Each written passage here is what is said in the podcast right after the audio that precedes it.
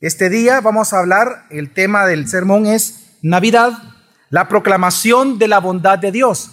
Y el texto en el cual nosotros vamos a estudiar hoy, esta mañana, es precisamente un texto alrededor del nacimiento de Juan el Bautista. Porque precisamente algunos eventos alrededor de Juan el Bautista, de lo que hablan realmente, lo que predica realmente es acerca de Jesucristo. Así que es un texto muy apropiado para esta época, así que vamos a comenzar a estudiarlo. El libro de Lucas, o el Evangelio más bien dicho de Lucas, que también eh, recordemos que eh, Lucas y Hechos de los Apóstoles fue escrito por Lucas y se cree que fue un solo escrito. Bueno, al inicio de cada uno se logra ver eso. El objetivo de Lucas a través de su evangelio era precisamente confirmar la fe de un hombre llamado Teófilo. Usted lo puede encontrar, eso usted lo lee, ahorita mismo busque Lucas, capítulo 1 del 1 al 4, usted va a ver que el objetivo de Lucas era escribirle a un hombre llamado Teófilo. Teófilo eh, eh, es, un, es un, algunos pudieran pensar que es un apodo, otros para otros es un nombre. La palabra Teófilo significa amante de Dios. Es interesante que le llama Lucas a Teófilo, le llama excelentísimo Teófilo. Esa palabra excelentísimo nos dice mucho porque al revisar el Nuevo Testamento nos encontramos que esa palabra solo se ocupaba para oficiales romanos. En Hechos de los Apóstoles, el mismo Lucas, por ejemplo, narra de cómo a Félix, al gobernador, se le llamaba excelentísimo, igual a Festo se le llama excelentísimo. Entonces, sabemos de que de momento que le dice excelentísimo a Teófilo, es porque él era un oficial romano. ¿Qué significa eso? Que él era un gentil y que se había convertido al cristianismo. Entonces, el Evangelio de Lucas él lo escribe para confirmar la fe de un nuevo creyente.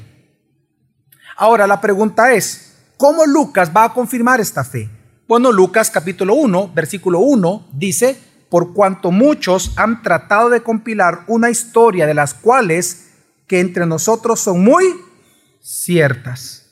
En otras palabras, cuando viene Lucas y dice que va a confirmar la fe de Teófilo en el versículo 4, en el versículo 1 él dice cómo lo va a hacer. Y él dice que él va a compilar en su evangelio historias de cosas que entre ellos fueron muy ciertas. Pero esta palabra ciertas es especial, porque esta palabra cierta, la palabra certeza o cierta aquí significa cosas que se han cumplido o que han tenido cumplimiento. Entonces, lo que está diciendo el evangelista Lucas es que Lucas va a narrar en su evangelio cosas anunciadas en el Antiguo Testamento que en Jesús tuvieron su cumplimiento. En otras palabras, su objetivo pues es entonces, el Evangelio de Lucas, es confirmar la fe de los creyentes, presentando un relato histórico de Jesús, pero sobre algunos eventos que en sí mismos son el cumplimiento de profecías acerca o respecto a Jesucristo como Salvador prometido por Dios desde el antiguo pacto. Es en ese contexto en mente es que usted y yo debemos de leer todo el Evangelio de Lucas, teniendo en mente el objetivo del autor. El objetivo de Lucas era es confirmar la fe, nuestra fe en Jesucristo, demostrando cómo cosas prometidas en el Antiguo Testamento tuvieron su cumplimiento en quién? Hermanos, ¿en quién? En Cristo Jesús. Digo esto porque es importante esto para iniciar el sermón. Porque todo lo que usted lee en Lucas, él lo escogió selectivamente. Él fue muy selectivo. Selectivamente lo escoge y él comienza a mostrar cómo el Antiguo Testamento se fue cumpliendo en Cristo. Entonces, cuando usted ve que él toma un tiempo bastante grande para hablar de Juan el Bautista en capítulo 1 de Lucas y en el capítulo 3 de Lucas, ¿cuál es el objetivo del autor? ¿Que nos centremos en Juan? No, que nos tenemos que centrar en quién? En Jesús. Es decir, hay algo en la historia de Juan, en el nacimiento de Juan, en el ministerio de Juan, que se está cumpliendo cosas de dónde? Del Antiguo Testamento. Entonces, en ese sentido es que tenemos que leer todo el Evangelio de Lucas. Y es en la manera que hoy nosotros vamos a ver, por medio de algunos hechos que ocurrieron alrededor del nacimiento de Juan Bautista, cómo cosas se cumplieron en Jesús. Así que tres cosas en esta mañana, hermanos, en tiempo de Navidad, vamos a ver hoy. Número uno, lo que el nacimiento de Juan, el Bautista proclamó acerca de Jesús. En segundo lugar, lo que Zacarías, es decir, el papá de Juan Bautista, proclamó y profetizó acerca de Jesús. Y en tercer lugar, lo que por lo tanto nosotros hoy, en Navidad, proclamamos acerca de Jesús. Así que en primer lugar, lo que vemos nosotros es lo que el nacimiento de Juan Bautista proclamó al mundo acerca de Jesús. En Lucas capítulo 1, versículos 57 al 59, dice así la palabra del Señor. Cuando a Elizabeth se le cumplió el tiempo de su alumbramiento, dio a luz un hijo, y sus vecinos y parientes oyeron que el Señor había demostrado su gran misericordia hacia ella, y se regocijaban con ella. Y al octavo día vinieron para circuncidar al niño, y lo iban a llamar Zacarías, según el nombre de su padre. Ok, aquí vemos de que tanto vecinos como parientes se regocijaron con Zacarías y con Elizabeth se regocijaron porque recordemos que eh, la concepción de Juan el Bautista fue por gracia de Dios. Ambos ya eran mayores de edad y sin embargo Dios eh, le permite tanto eh, tener hijo a, a, es decir, ser fértil, como también a Zacarías. Por lo tanto, luego de que ellos se juntan, queda embarazada Elizabeth, eh, y hoy nace el niño, por lo tanto hay un gran regocijo porque todos están viendo el cumplimiento de aquella promesa, de aquel gran anuncio que a través de un ángel, el ángel Gabriel, le anunció a Zacarías que su esposa iba a quedar encinta y que obviamente iba a nacer un niño. Entonces vemos que aquí Dios está cumpliendo su promesa de darle hijo a Zacarías y a Elizabeth y todos se regocijaron. Pero bueno, luego dice el versículo que estos parientes y vecinos al octavo día acompañaron a Zacarías y a Elizabeth y a la circuncisión y que con regocijo también participaron en la circuncisión. Digo esto y lo, y lo dejo muy claro porque la circuncisión, hermanos, no solamente era eh, un, un, evento ceremonial, sino que también era una celebración religiosa y, parental. Era toda una celebración. El hijo en ese momento se le iba a dar el nombre. En la circuncisión en donde le ponían el nombre al niño. Así que no solamente era una ceremonia eh, religiosa, sino que era una ceremonia familiar.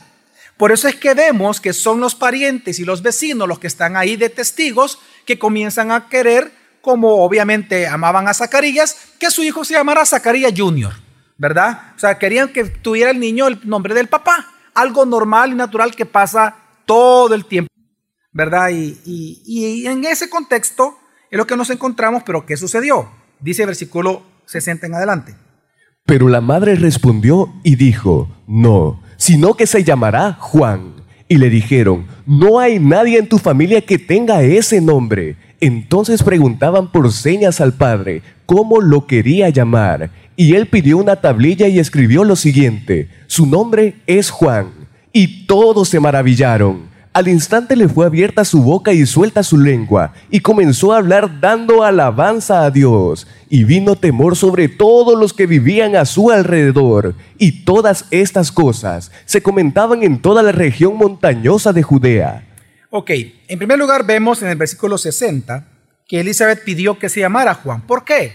Porque recordemos que ya, si usted lee el mismo capítulo 1, en los primeros versículos, usted va a encontrar que el ángel Gabriel se le apareció a Zacarías cuando él estaba en el, tabernáculo, estaba en el templo sirviendo al Señor. Eh, el ángel se le aparece y le dice que va a tener un hijo y que le ponga por nombre Juan. Fue una orden de Dios. Entonces Zacarías obviamente se lo comunicó a su esposa y por eso Elizabeth dice, no, no se va a llamar Zacarías Junior, se va a llamar, ¿cómo hermanos? Juan. Ok, Ahora, interesante, solo por aclarar, porque pueden hacer preguntas, versículo 62 dice que le preguntaban por señas al Padre.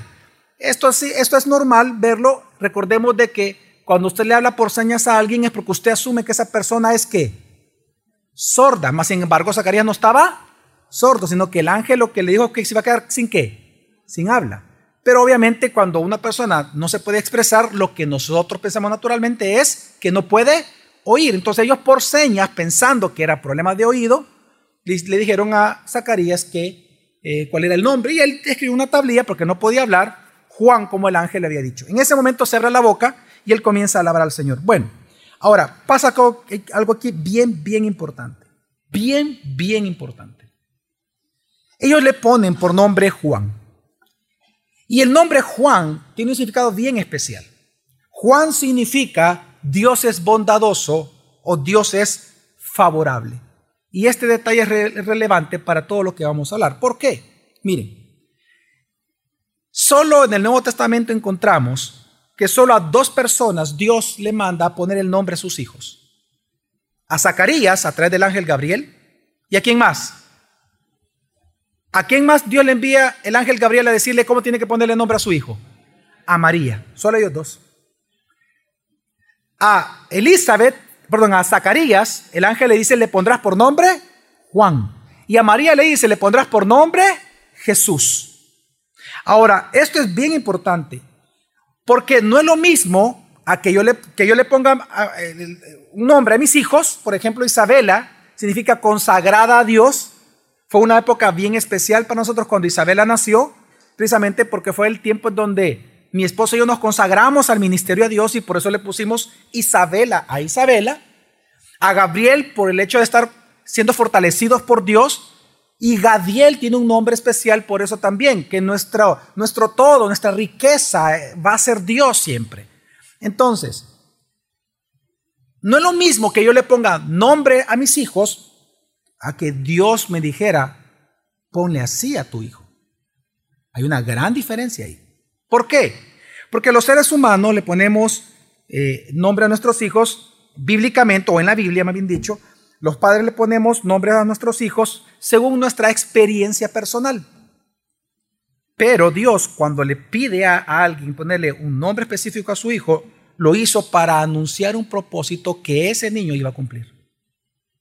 Entonces, así el nombre de Juan, que significa Dios es favorable, no vamos a negar que, obviamente, el nombre de Juan testificaba acerca del gran favor de Dios sobre Zacarías y Elizabeth, porque Dios está siendo favorable con ellos. Pero también, al concederles un hijo, también este nombre Juan significa que su nacimiento estaba anunciando la inauguración inminente del año favorable del Señor en que comenzaría pronto por medio de Cristo Jesús. Así que el nombre es bien importante aquí. Dios le dice a través del ángel a Zacarías y le pondrás por nombre Juan, que significa Dios es favorable, porque Juan es un puente entre el antiguo pacto y el nuevo pacto. Juan el Bautista es un puente. Juan el Bautista es especial por eso.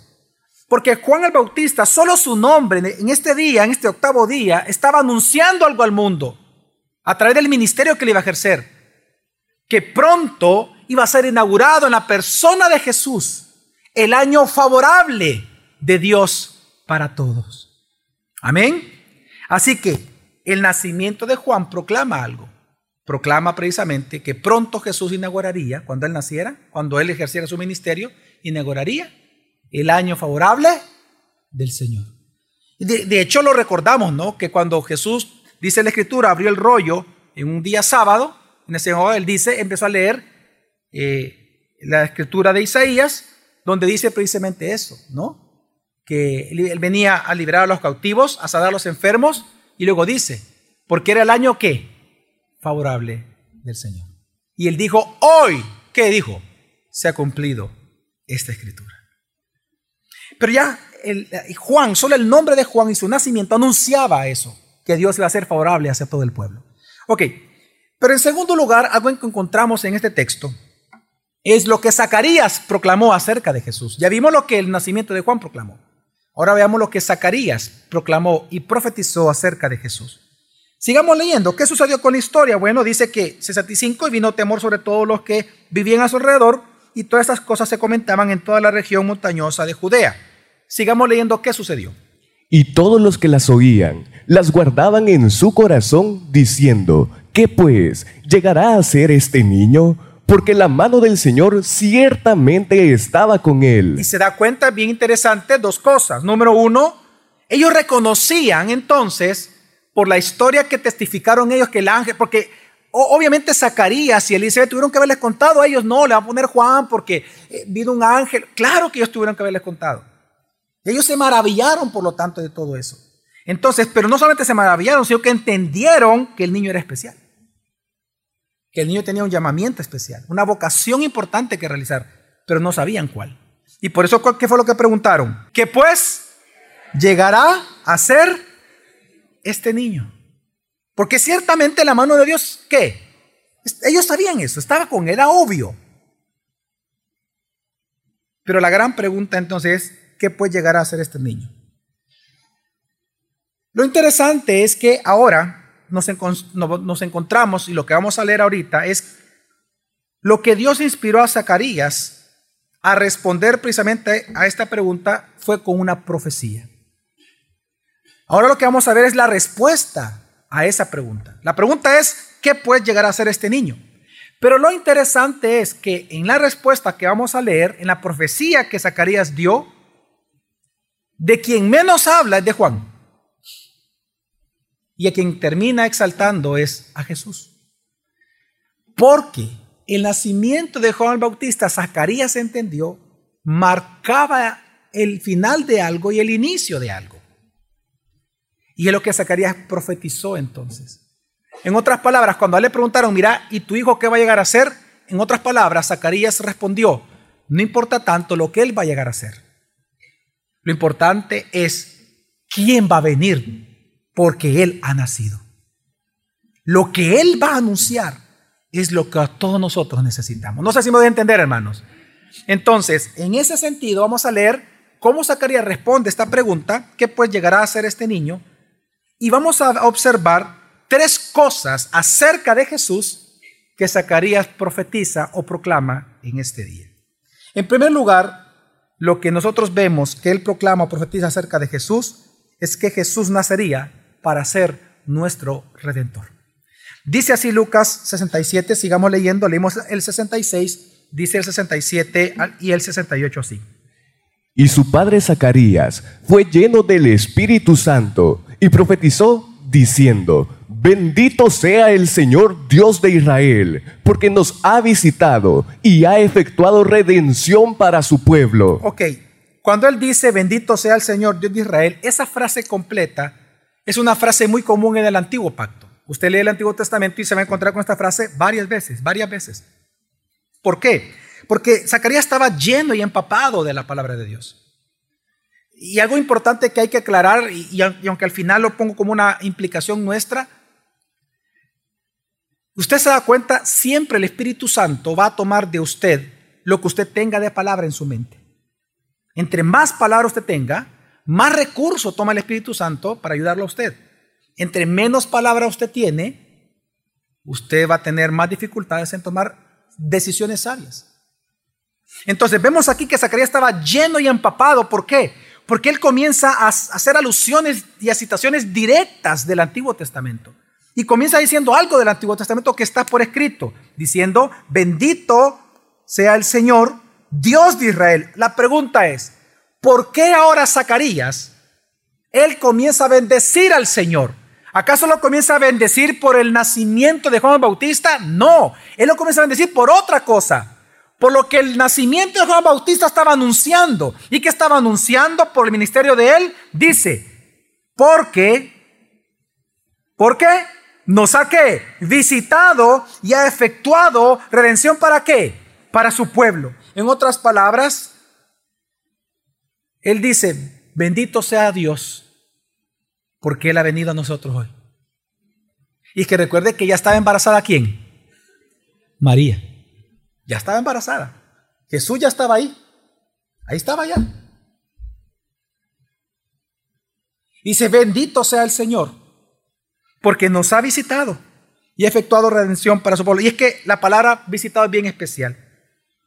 Porque cada vez que usted encuentra la palabra visitado o visitar, ¿verdad? Hablando de Dios, que Dios ha visitado, en todo el Antiguo Testamento, todas las veces se refiere a cuando Dios bajaba o sea, él visitaba a su pueblo, pero para ayudarlo en extremas necesidades. Y él hacía algo por ellos. Y ese algo siempre fue rescatarlos de algo. Entonces, la pregunta aquí qué es? Entonces, ¿para qué Dios los ha visitado? Dice, para efectuar qué? Redención para su pueblo. Ahora, esta redención tan hermosa, esta redención tan necesaria por cuanto somos pecadores, ¿A través de quién la iba a efectuar? ¿A través de Juan el Bautista? No, sino a través de quién? del Hijo, del Hijo de Dios, de Jesucristo. Y por eso es que inmediatamente él sigue diciendo en esta parte lo siguiente. Y nos ha levantado un cuerno de salvación en la casa de David, su siervo. Ok, hoy léeme una vez más, ahora solo el 68 y 69, los dos juntos. Bendito sea el Señor Dios de Israel, porque nos ha visitado y ha efectuado redención para su pueblo, y nos ha levantado un cuerno de salvación en la casa de David, su siervo. De por sí ya sabemos, solo con leer en la casa de su siervo, sabemos de qué no se refiere a Juan el Bautista, porque Juan pertenecía, era hijo de Zacarías, quien era qué? Sacerdote, por lo tanto, ¿a qué tribu pertenecía? A la tribu de Leví. ¿Y el redentor de qué tribu tendría que venir? De Judá. Y tenía que ser del linaje de quién? De David. Entonces ya sabemos que no es Juan el Bautista. Aquí no está, aquí Zacarías no está profetizando de su hijo, está profetizando de quién? De Jesús. Impresionante. Lo que el nacimiento de Juan Bautista estaba anunciando al mundo. Entonces dice, y nos ha levantado un cuerno de salvación en la casa de David su siervo. Ahora, detengámonos por un momento, cuerno de salvación. Esa frase es interesante, ¿no? Y es que en el mundo antiguo nosotros vemos que los animales más fuertes, si no era un león, si no era em, este tipo de felinos que son muy poderosos. Em, los animales fuertes en el mundo antiguo eran los bueyes, los toros, etcétera, es decir, los que tenían cabeza grande y que para pelear chocaban cabezas. Esos eran los animales fuertes. Por lo tanto, los cuernos eran el punto donde ellos tenían su mayor ¿qué? fuerza o daño. Entonces, en ese sentido, por eso es que este cuerno ya con el tiempo fue considerado como una metáfora de la autoridad de un rey o de un rey en sí mismo.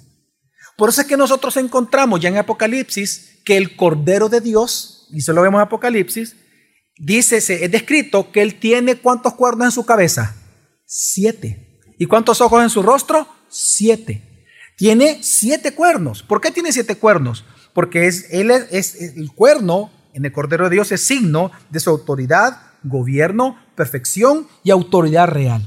Así, cuando entonces viene Zacarías y citando y aludiendo al Antiguo Testamento, dice que Dios ha levantado un cuerno de salvación, que es la misma frase que usted encuentra en, en, en Ana, la mamá del profeta Samuel, en primer libro de Samuel, capítulo 2, ella hace este cántico. Y ella dice, Dios no ha levantado que un cuerno de salvación. Aquí está hablando de un rey. Está hablando de un rey, pero no solamente un rey, sino que un rey que, que iba a qué? A salvar. Entonces, esta profecía, por lo tanto, Zacarías está anunciando de que Dios ha levantado un rey salvador. Pero es un rey de qué casa? ¿De la casa de los levitas? No, de la casa de quién? De David. Y ahora lo une con David. Y vuelve a citar el Antiguo Testamento. Y lo une al pacto davídico. Y entonces Zacarías está diciendo, que este Salvador no solamente sería un rey, no solamente es un rey salvador, sino que resulta que este rey es aquella promesa dada a quién? Al rey David. Voy a recordárselo un poquito, veo que, que necesitamos recordar, hermanos. En número 7, usted lo puede revisar en su Biblia, en número 7, recuerdan ustedes que David quiso construir un templo para Dios, ¿se recuerda? Él dijo, yo te voy a construir casa, porque él es que él de, mire, ahí se ve como, como que David fue, era buena onda, ¿no? Y decía, pobrecito Dios, va. Yo, yo vivo en una casa bien bonita y mire la pirringuita en la cual Dios, Dios está ahí, que era la tienda de reunión. Ya cuando él miró su construcción versus la tiendita, entonces digo, voy a hacer un templo. La motivación era, no era muy buena. Entonces Dios le dice a David, ¿que acaso yo necesito una casa? Le digo. ¿Cuándo yo he pedido casa? Le dijo. Si yo siempre me he movido en el tabernáculo. Además, un tabernáculo a mí no me puede contener. Pero lo interesante que cuando Dios le dice, tú a mí no me vas a construir un templo, ¿sabe lo que Dios hace? Dios hace un pacto con David. Y él entonces le dice, yo seré quien te construya a ti una casa. Pero no se refería a una casa de piedra, sino a un linaje. Y le dice, cuando tú mueras, y fue bien específico Dios, cuando tú mueras, tiempo después, yo levantaré un hijo tuyo y su trono será para siempre. Es decir, que va a ser una persona eterna. Por lo tanto, no se estaba refiriendo a Salomón. Después de que tú mueras, yo levantaré un hijo y su trono será para siempre. Y él, traerá, paz a mi pueblo. Y entonces hace un pacto con David. Entonces, ese pacto con David, años después, cuando comienzan a surgir la gran cantidad de profetas, viene esta era profética, comienza, por ejemplo, Isaías, y, a través de Isaías vemos cómo progresó esta revelación de Dios, porque ya Isaías, hablando de este, de este, de este hijo de David, dice que se le llama Dios eterno, príncipe de paz, se le llama Salvador y se le llama un redentor. Pues ahora, Zacarías, mil años después de la profecía de Isaías, y 1250 años después de la, del pacto con David, él anuncia que Dios ha levantado, que Dios ha puesto, que ha visitado y ha levantado un cuerno de salvación de la casa de David. Y dice el 69, una vez más, y nos ha levantado un cuerno de salvación en la casa de su siervo, tal como lo anunció por boca de sus santos profetas desde los tiempos antiguos, salvación de nuestros enemigos y de la mano de todos los que nos aborrecen. Ahora, en el Antiguo Testamento nosotros sabemos que quiénes eran los enemigos principales de Israel. Los principales, ¿cuáles fueron en el tiempo profético? Los que celebraron al exilio, por ejemplo. ¿Quiénes eran? Babilonia y quién más? Los asirios, ¿verdad? los sirios, asirios, etcétera, todo eso eran los enemigos. Ok, cuando uno lee aquí, obviamente él está citando el Antiguo Testamento otra vez a Zacarías. Todo el tiempo él estaba empapado de la escritura. Él cita, pero, pero porque Lucas está demostrando cómo se cumplía todo en Jesús, recuerde, ese es el objetivo de Lucas. Entonces él cita mucho el Antiguo Testamento. Pero lo interesante es que cuando viene Jesús, aquí pasa algo. Él cita el Antiguo Testamento, salvación de nuestros enemigos y de la mano de todos los que nos aborrecen. La pregunta es, ¿nuestros enemigos son los sirios, los asirios, los egipcios, etcétera? No.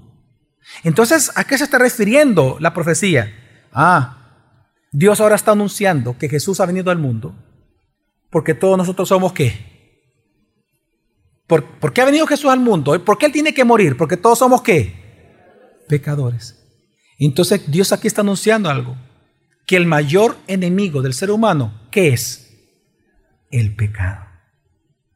Por eso es que 1 Corintios capítulo 15, Pablo acerca de Jesús dice, pues Cristo debe reinar hasta que haya puesto a todos sus que, en plural, enemigos debajo de sus pies. ¿Cuáles son sus enemigos? Y dice, y el último enemigo que será abolido es que la muerte. Es decir, que el pecado es el enemigo. Entonces, hermanos, ¿qué estoy diciendo con todo esto?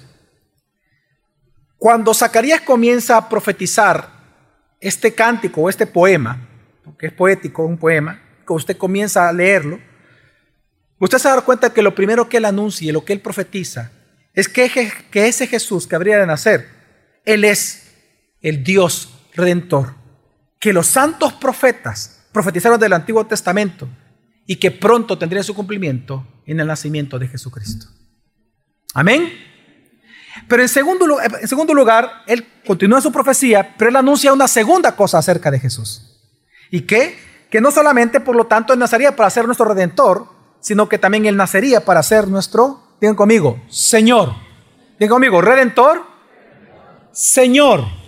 Veamos Lucas 1 del 72 al 75 dice para mostrar misericordia a nuestros padres y para recordar su santo pacto, el juramento que hizo a nuestro padre Abraham, concedernos que, librados de la mano de nuestros enemigos, le sirvamos sin temor, en santidad y justicia delante de Él, todos nuestros días.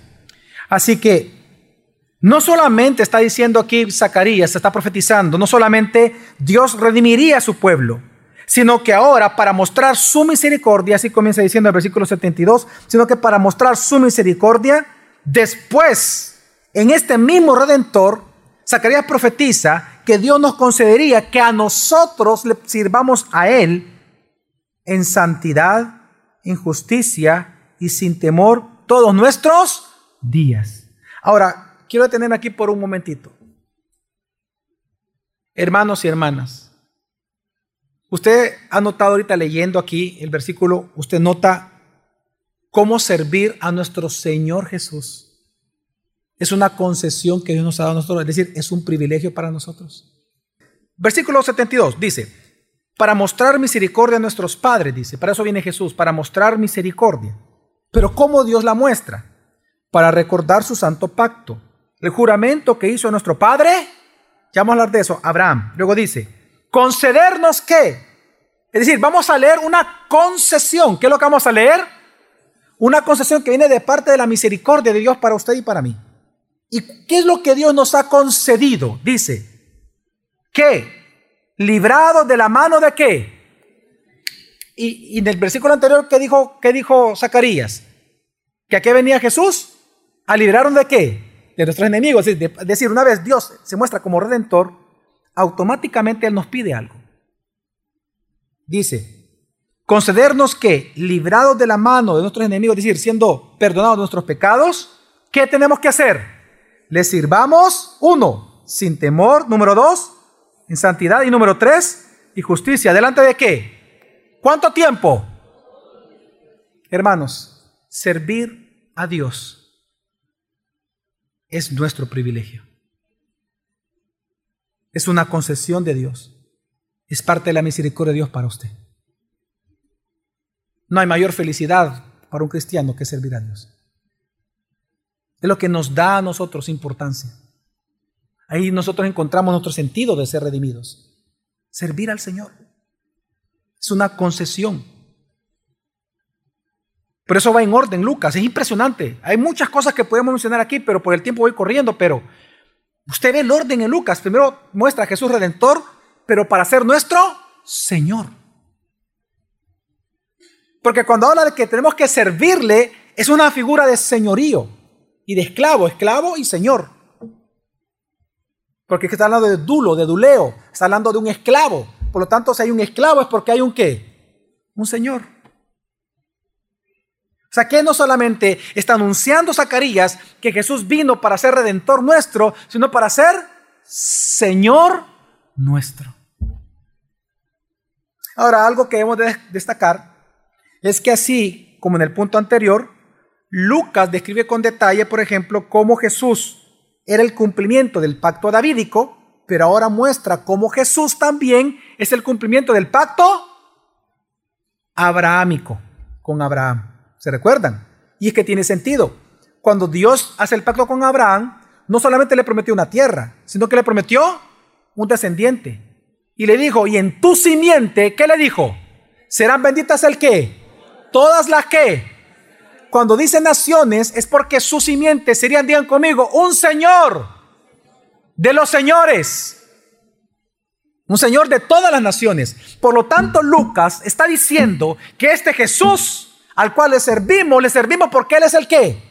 El Señor, no solo nuestro, sino de qué? De todas las naciones. En Él se cumple. En Él se cumple. Jesús es Dios redentor Jesús es Señor. Jesús el cumplimiento del pacto davídico es el hijo de, David, pero también es la simiente de Abraham, en el cual todas las naciones son benditas para siempre. Amén. Y en tercer lugar, ¿qué es lo que entonces viene ahora a anunciar Zacarías? Bueno, ya dijimos, redentor, que Jesús es, él nacería, su nacimiento, es decir, él nacería para ser nuestro redentor. Él nacería para ser nuestro Señor. Pero en tercer lugar, y es el orden correcto, es el orden bíblico, lo vamos a ver, no solamente Dios te salva para ser tu Señor, sino que siendo tu Señor, Él comienza a ser tu pastor. Él nacería para venir a ser nuestro pastor.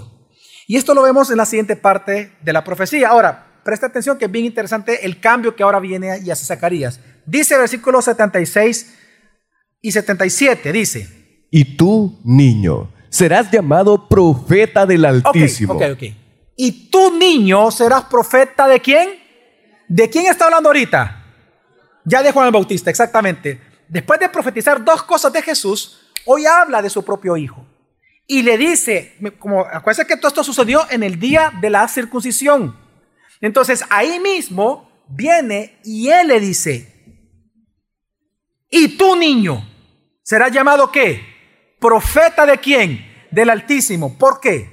Porque irás delante del Señor para preparar sus caminos, para dar a su pueblo el conocimiento de la salvación por el perdón de sus pecados. Mire, aquí Zacarías alude mucho, mucho al Antiguo Testamento. No hay tiempo ya para, para esto. Podemos hacerlo en otra ocasión o se lo dejo a su trabajo, búsquelo. Pero principalmente Zacarías está aludiendo a la profecía de Malaquías. Malaquías capítulo 1 y Malaquías capítulo 3, en donde se anuncia que aquel Elías que tendría que venir antes de la venida del Mesías para anunciar al Mesías, este Elías que tendría que venir iba a ser el que le iba a preparar los caminos al Mesías. Por lo tanto, cuando Zacarías dice esto, Zacarías está diciendo que Juan el Bautista está señalando a Juan el Bautista como aquel Elías que habría de venir. ¿Se acuerdan ustedes de la profecía, hermanos?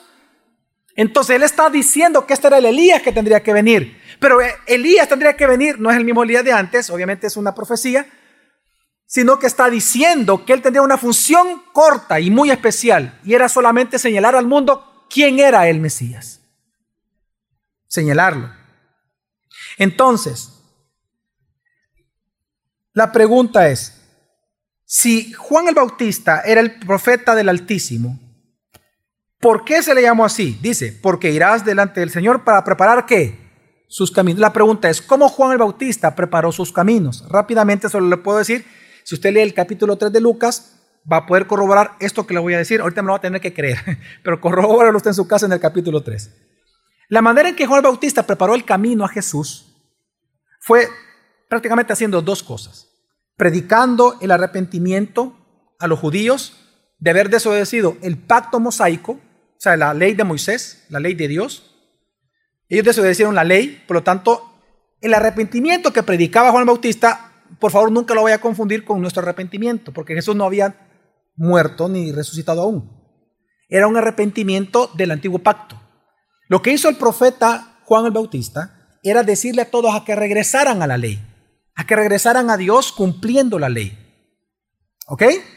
Pero en segundo lugar, cuando él hizo eso, también hizo otra cosa. No solamente como los antiguos profetas, quiso que el pueblo judío, el corazón del pueblo regresara a Dios, a que volvieran a cumplir el pacto mosaico, sino que él hizo algo especial. ¿Cómo preparó el camino del Señor?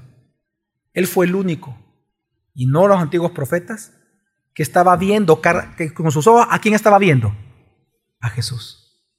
Y él fue el que señaló al mundo, les dijo, ok, regresen a Dios, regresen al pacto, porque he aquí que está el Mesías.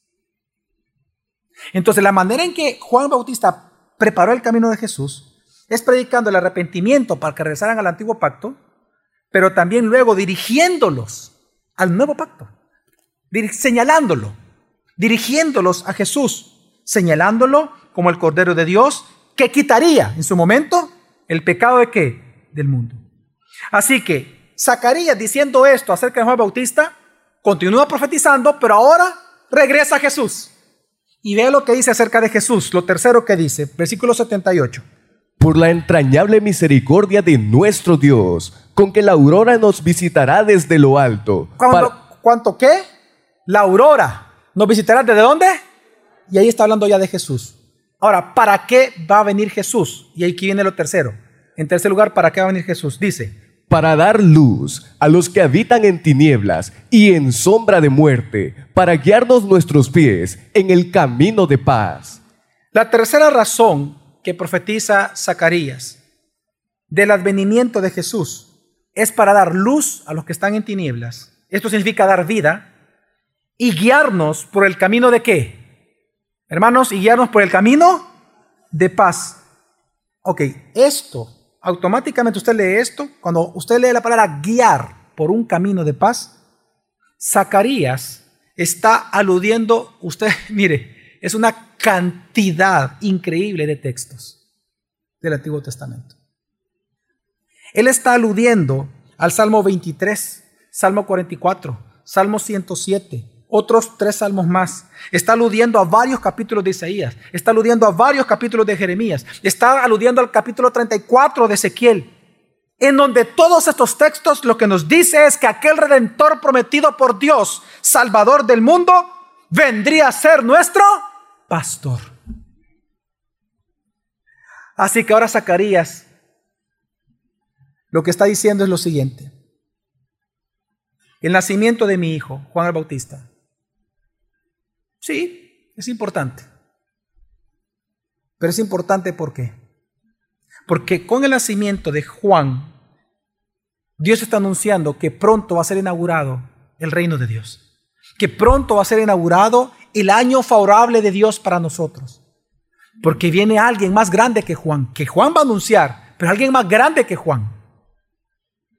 Que Él va a ser el redentor, que Él va a ser nuestro Señor para ser nuestro pastor.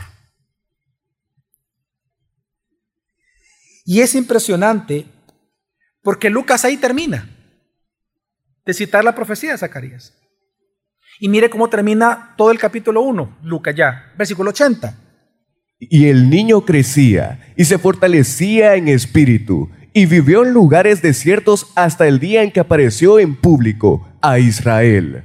Y así Lucas podemos ver que Él no quiere que nos enfoquemos en Juan Bautista, Él quiere que nos enfoquemos en quién? En Jesús.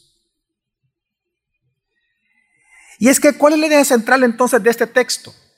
La idea central es que desde el nacimiento de Juan Bautista se anticipa que Jesús es el Dios redentor, es nuestro Señor y nuestro qué? Pastor, prometido por los profetas desde el Antiguo Testamento. Pues solo en Jesús es que se cumplen todas estas profecías. Así que, fíjese bien, así que entonces, como el nacimiento de Juan el Bautista anuncia a Jesús, anuncia el año favorable de Dios a través de Cristo, y así como Zacarías, el papá de Juan el Bautista, proclamó de Jesús tres cosas, así hermanos, nosotros hoy en Navidad, día 24 de diciembre del año 2017, proclamamos lo que ellos proclamaron, que todos los seres humanos somos pecadores ante Dios Santo y que por lo tanto Dios enviando a su Hijo Jesucristo, Él es Dios redentor, Él es nuestro Señor y pastor nuestro, profetizado por Dios en el Antiguo Testamento y ahora para goce eterno nosotros, por medio de la fe, podemos creer en Él. Amén, hermanos. Hermanos, ¿de qué trata entonces la Navidad? La Navidad trata de celebrar la salvación de Dios en Cristo Jesús. Nosotros celebramos que es el año favorable del Señor, porque todavía podemos creer en Él. Es celebrar, Navidad es celebrar que, como dice el salmista, el Señor es mi pastor, nada me falta. Y es que veamos la línea. No dice, el pastor es mi Señor. ¿Cómo dice el Salmo 23? Primero, ¿qué dice él? O sea, nadie que no tenga Jesús por Señor puede decir que Jesús es su pastor. Para que Jesús sea tu pastor, tiene que ser primero que tu Señor. Lo mismo que presenta Lucas. Dios, Dios, Jesús viene a ser nuestro redentor. Segundo, nuestro Señor. Y por lo tanto viene a ser nuestro pastor. Y por lo tanto podemos decir, nada que nos faltará. Ahora, entonces, para concluir, ¿Cuáles son algunas de las implicaciones para nosotros hoy entender este texto? Bueno, la primera cosa que yo creo que es importante para nosotros entender hoy, hermanos, es que la importancia de nuestra redención en nuestro mundo, de nosotros ser redimidos, está en señalar a Jesús como el Cordero de Dios. Tu importancia tu valor como redimido está en que tú estás en esta tierra para señalarle a todos que Jesús es el Cordero de Dios que quita el pecado del mundo. Fíjense que Ok, les pido que reflexionemos en esto. ¿En qué manera fue importante el ministerio de Juan el Bautista? ¿En qué manera? ¿En qué manera fue importante su ministerio? ¿En qué radicaba la importancia de Juan el Bautista? Su ministerio. En que él es y fue, perdón, el único profeta que qué? Que señaló a quién? A Cristo. ¿Quién era Jesús? ¿Quién era el Mesías? Entonces, tenemos que entender que esa era la realización y el orgullo de Zacarías.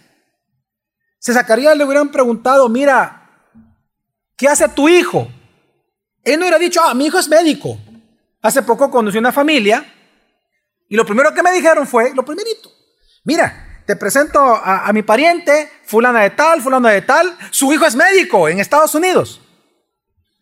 Ok, si me presentan a un matrimonio y lo primero que me dicen es que su hijo es un médico, es porque ellos se sienten qué? Claro, que qué bueno y excelente. Los padres están orgullosos de sus hijos, de los éxitos de sus hijos. Eso es normal. Si Zacarías le hubieran preguntado, mira, ¿qué hace tu hijo? Él que hubiera dicho, porque lo respondió. Él es qué? ¿Y tu niño cómo le llamó? No, pero no profeta. ¿Qué le dijo? Profeta del Altísimo. Mira, ¿y tu hijo a qué se dedica? Él es el profeta del Altísimo. ¿Qué significa? Que no hubo otros. Solo hubo uno. Fue bien especial. ¿En qué sentido? En que él vio a Jesús, lo tocó, lo abrazó, lo vio, lo escuchó y habiéndolo tocado, le dijo al mundo, este es, este, no hay otro, este. No tiene que imaginárselo. Este que es aquí en carne y hueso, este es. Miren hermanos, por eso es que en Mateo 11:11 Jesús dijo, Él afirmó, entre todos los nacidos de mujer, no se ha levantado nadie mayor que Juan qué? El Bautista. Jesús está diciendo que Juan Bautista fue más grande que Abraham, más grande que Moisés, más grande que David. Pero ¿en qué sentido fue más grande?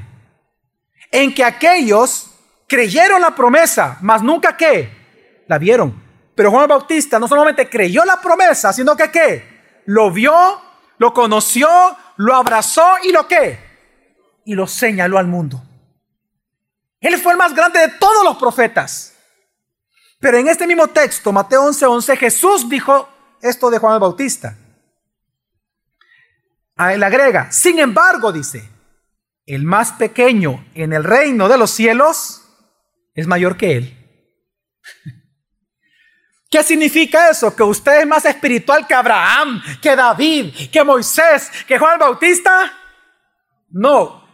Pero ¿por qué dice Jesús que ustedes somos más grandes o mayores que Juan el Bautista? Porque Juan el Bautista es cierto que señaló al mundo que Jesús era el Cristo, mas Juan el Bautista nunca vio la muerte y la resurrección de Jesús. Pero nosotros lo vimos y lo hemos visto y lo hemos experimentado a través de qué? De la fe. Por lo tanto, nosotros que hemos comprobado la resurrección de Jesús, su muerte y su resurrección en nuestra vida, nosotros somos más grandes que Juan Bautista en ese sentido. Por lo tanto, ¿por qué le estoy diciendo todo esto? Porque si la importancia de Juan Bautista radicaba en que él señaló a Jesús, cuánto más es la importancia de nuestra vocación y de nuestra vida como redimidos, que hemos experimentado la muerte y la resurrección de Jesús en nuestra propia vida. En otras palabras, la importancia de tu vida como un hijo de Dios y el valor de tu vida como un hijo de Dios en la tierra está en que tú también debes de señalar cada día de tu vida a todo el mundo, a un Jesucristo muerto y resucitado para salvación de todos ellos. Amén, hermanos. Amén. Por lo tanto, no creas que la importancia de tu vida viene de los aplausos de las personas, de los vestidos, de la ropa, de, de los bienes que tú tengas, de las joyas, no sé, de las amistades, de los contactos, de tu salario. Tu importancia como hijo de Dios no viene de eso. Tu importancia viene de tu vocación.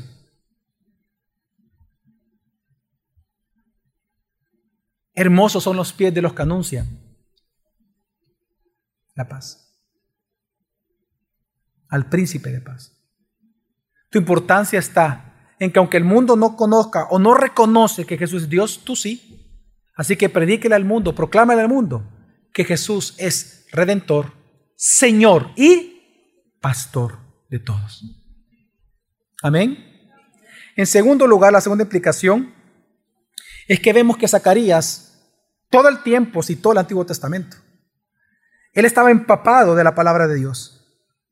Y el Espíritu Santo, si usted se da cuenta, lo inspiró, pero usó lo que había en la cabeza de Zacarías.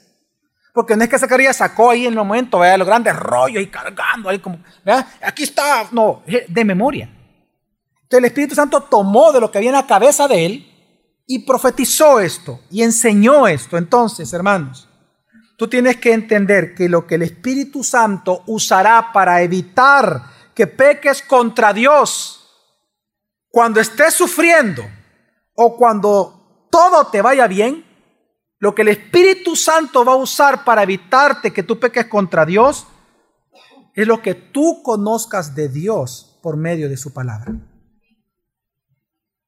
Amén, hermanos. No es que el Espíritu Santo te va a revelar, la época de la revelación terminó. Revelación es que el Espíritu Santo trajo la revelación, lo que hoy nosotros conocemos como la Biblia. El canon está cerrado, nadie le puede agregar a esas palabras. Amén. Entonces, ¿qué es lo que Dios hace? Dios te ilumina. ¿Y de dónde te ilumina? De lo que tú tengas aquí, de la Biblia. Por lo tanto, entre menos Biblias tú tengas, Uy, hermano, más vas a sufrir. Así que hermano, sea sabio, porque con sabiduría se edifica la casa, el hogar, el matrimonio y tus hijos. Amén.